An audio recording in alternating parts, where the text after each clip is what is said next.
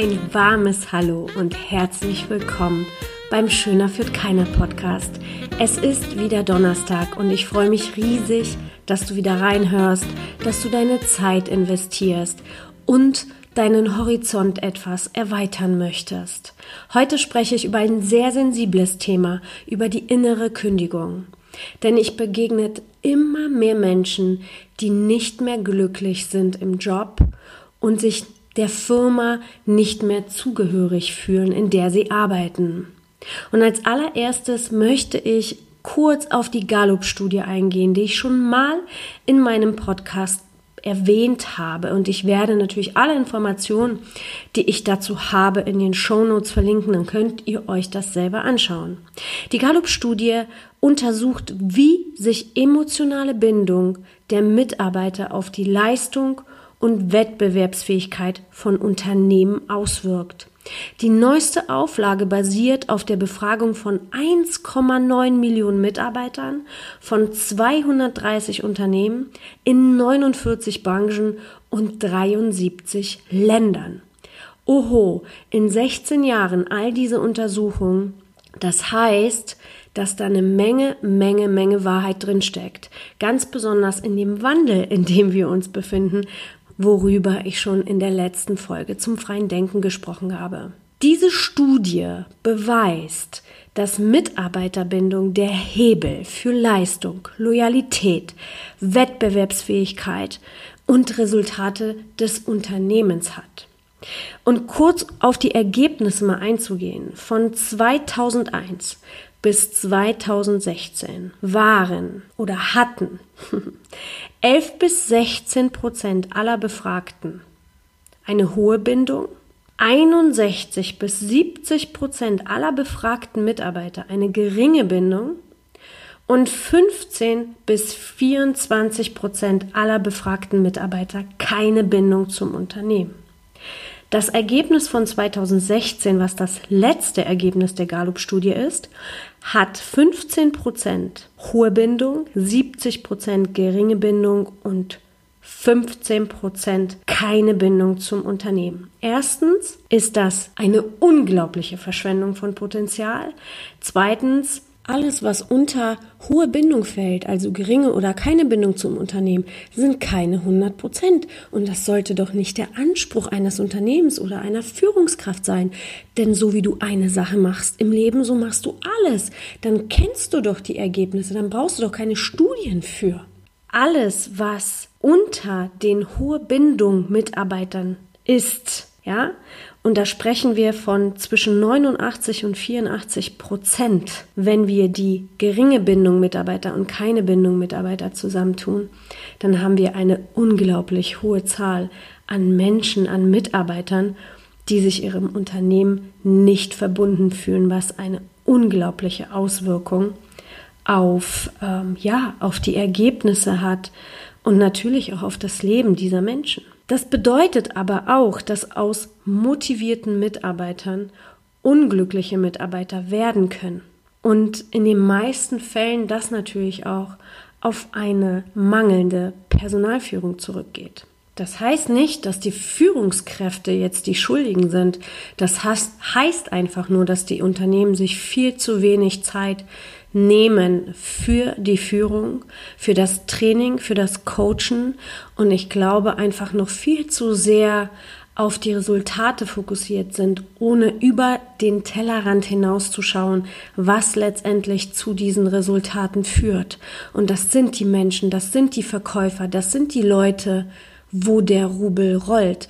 Und damit darf man sich unbedingt auseinandersetzen und ganz besonders in der neuen Zeit. Denn wie ich schon gesagt habe, Algorithmen, Computer und so weiter, Roboter werden alles übernehmen, was sie übernehmen können. Und Kreativität und soziale Kontakte, Empathie, das sind natürlich Dinge, die ein Computer äh, oder auf die ein Computer oder ein Roboter halt eben nicht gespeichert werden kann.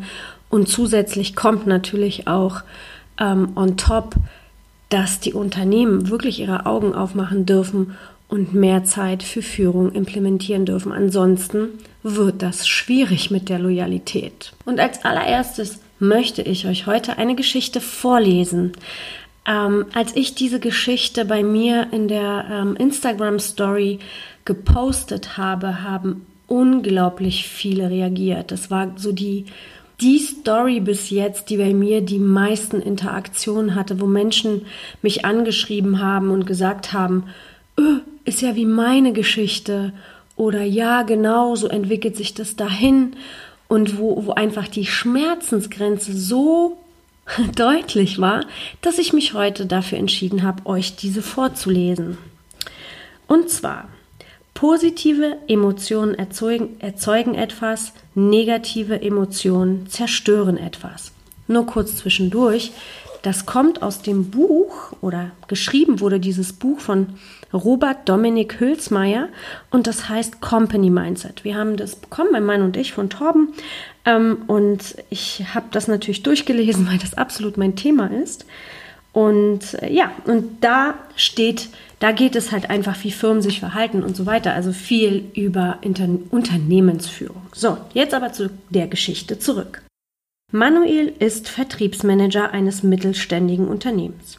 Er ist ein motivierter Mitarbeiter und hat in der Vergangenheit viele Neuaufträge für sein Unternehmen gewinnen können. Er ist ein Top-Performer, wie er im Buche steht. Der Vertriebsdirektor hat sich aufgrund der hervorragenden Leistung von Manuel dafür eingesetzt, dass er in Zukunft auch im Homeoffice arbeiten kann. Das kommt Manuel sehr entgegen, der fährt morgens eine Stunde zur Arbeit und abends wieder eine Stunde zurück.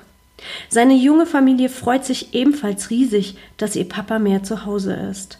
Manuels Ergebnisse werden dadurch laufend besser. Der Geschäftsführer des Unternehmens, ein gestandener Mann Mitte 50, hatte eine Frage bezüglich der Umsatzstatistik aus dem letzten Monat. Der Vertriebsdirektor war nicht greifbar und so rief er Manuel auf seinem Handy an, in der Hoffnung, dass er die Frage beantworten kann. Manuel saß im Homeoffice auf seiner Terrasse und erarbeitete eine Kundengewinnungsstrategie für einen neuen Markt, als sein Handy klingelte. Er ging ran, begrüßte den Geschäftsführer freundlich und beantwortete ihm seine Frage. Während des Gesprächs hörte der Geschäftsführer im Hintergrund Vogelgezwitscher, was ihn zwar etwas verwunderte, es in diesem Moment jedoch nicht ansprach. Beim nächsten Meeting zwischen ihm und dem Vertriebsdirektor gab er bekannt, dass er nicht mehr möchte, dass Mitarbeiter im Homeoffice arbeiten. Er berichtete von seinem Telefonat und von dem Vogelgezwitscher und sagte, dass er nicht bereit sei, Mitarbeiter für Wellness zu bezahlen. Sämtliche Argumente des Vertriebsdirektors liefen ins Leere. Und so tat er, was er tun musste, und gab Manuel bekannt, dass er in Zukunft wieder vom Firmenbüro aus arbeiten müsste. Mit völligem Unverständnis tat er das, was von ihm verlangt wurde, doch konnte er sich nicht mehr aufrichtig doch konnte er sich nicht mehr richtig aufrappeln, sein Leistungslevel zu halten, weil er sich völlig missverstanden fühlte. Nach einigen Monaten konnte auch der Vertriebsdirektor Manuel nicht mehr von den zurückgehenden Neuaufträgen in Schutz nehmen. Der Geschäftsführer ordnete an, Manuel den Firmenwagen wegzunehmen, der nicht gewillt war, seine Schlechtleistung weiter zu finanzieren. Manuel war schockiert, meldete sich wenige Tage später krank und begann die Monate, bevor er die Firma verlassen hatte, sogar gegen seinen Arbeitgeber zu arbeiten, indem er mögliche Neuaufträge unterschlug. Diese Geschichte zeigt, wie Emotionen den Antrieb steuern und sogar aus einem Top-Performer einen Unternehmensgegner machen können. Was für eine emotionale Geschichte, die den Schmerz widerspiegelt, den wir Augenblick bei ganz vielen beobachten können und auch die Realität in vielen Unternehmen widerspiegelt. Sonst wäre ja das Gallup-Ergebnis nicht so, wie es ist. Sie zeigt letztendlich, dass beide Parteien, sowie die Unternehmen als auch die Mitarbeiter, diese Veränderungen, die gerade passieren oder die sich am entwickeln sind, spüren aber nicht wirklich loslassen wollen. Das heißt, die alten Strukturen, alten Wege werden immer noch bevorzugt, weil die wundervolle, muckelige Komfortzone eben da ist, wo sie ist. Doch so wird es nicht funktionieren, denn wir wissen, wenn wir andere Ergebnisse haben wollen, ganz besonders bezüglich Mitarbeiterführung, dann müssen wir andere Wege gehen. Und hier ein Tipp für euch. Ich, äh, es gibt einen amerikanischen Psychologen, der heißt Abraham Maslow Und er hat in seiner bekannten Bedürfnispyramide erklärt, was Menschen wirklich antreibt und motiviert. Diese Pyramide ist wie ein Stufenmodell der Motivation aufgebaut. Das heißt, ganz die unterste Stufe sind die Grundbedürfnisse wie Sauerstoff, wie feste Nahrung, wie Schmerzfreiheit. Dann geht es in die zweite Stufe über. Das sind Sicherheitsbedürfnisse wie Wohnung, Wärme, Angstfreiheit. Dann geht es zur dritten Stufe über und das ist, das geht dann immer nach oben, die Beziehungs- und Bedürfnisse, äh, Bindungsbedürfnisse, sorry, wie Familie, Freunde, Partnerschaft. Und dann geht es auf die vierte Stufe nach oben weiter, die ästhetischen Bedürfe, Bedürfnisse wie äh, körperliche Schönheit, dann geht es zu Wertschätzung ähm, über ähm, was Lob, Beachtung, Respekt ähm, mit sich äh, bringt und Wissen und Weisheit. Da geht es um, ums Lernen, um Neues zu lernen und es auch in die Umsetzung zu bringen. Und die letzte, vorletzte Stufe ist die Selbstverwirklichung wie Individualität.